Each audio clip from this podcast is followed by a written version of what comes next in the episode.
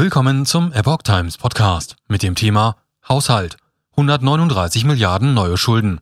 Bundestag beschließt Etat für 2022. Ein Artikel von Epoch Times vom 3. Juni 2022. Das dritte Jahr hintereinander muss der Bund hohe Kredite aufnehmen. Für 2023 hat der Finanzminister andere Pläne.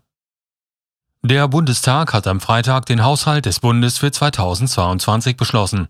Vorgesehen ist nochmals eine Neuverschuldung von rund 139 Milliarden Euro, gestützt auf eine Ausnahmeregel zur Schuldenbremse. Begründet wird dies mit Mehrkosten wegen der Corona-Pandemie und des Ukraine-Krieges. Der Etat hat ein Gesamtvolumen von 496 Milliarden Euro. Dafür stimmten 403 Abgeordnete. Es gab 285 Gegenstimmen und eine Enthaltung. Mit seiner Verabschiedung endete die viertägige Schlussdebatte über den Haushalt für das laufende Jahr. In der Debatte gab es noch einmal einen scharfen Schlagabtausch zwischen Koalition und Opposition. Für die Ausnahme von der Schuldenbremse stimmten in namentlicher Abstimmung 398 Abgeordnete, vorwiegend der Koalition.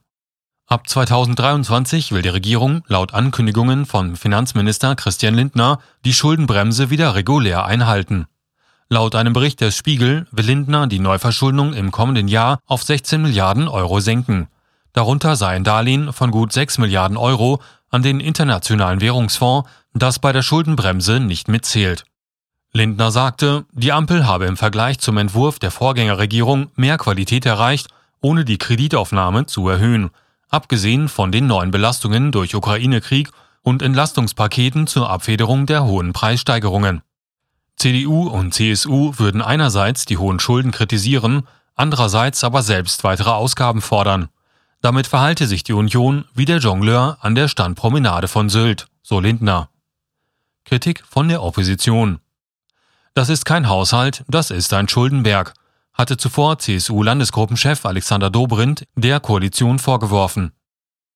Er äußerte starke Zweifel an der geplanten Einhaltung der Schuldenbremse im kommenden Jahr und verlangte zugleich zusätzliche Steuersenkungen für Bürger sowie die Unternehmen.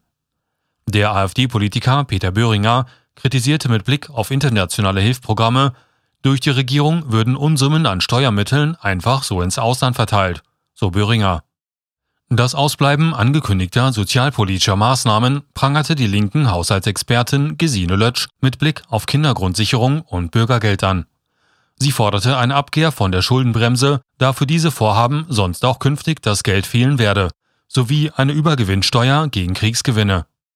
Redner der Koalition verwiesen wie Lindner auf die außergewöhnliche Belastung durch zwei große Krisen gleichzeitig. Es gehe um mehr äußere Sicherheit, aber auch um mehr soziale Sicherheit, sagte der SPD-Haushaltsexperte Dennis Rode. Die Grünen-Politikerin Paula Pirchotta mahnte dabei auch eine faire Lastenverteilung zwischen Bund und Ländern an.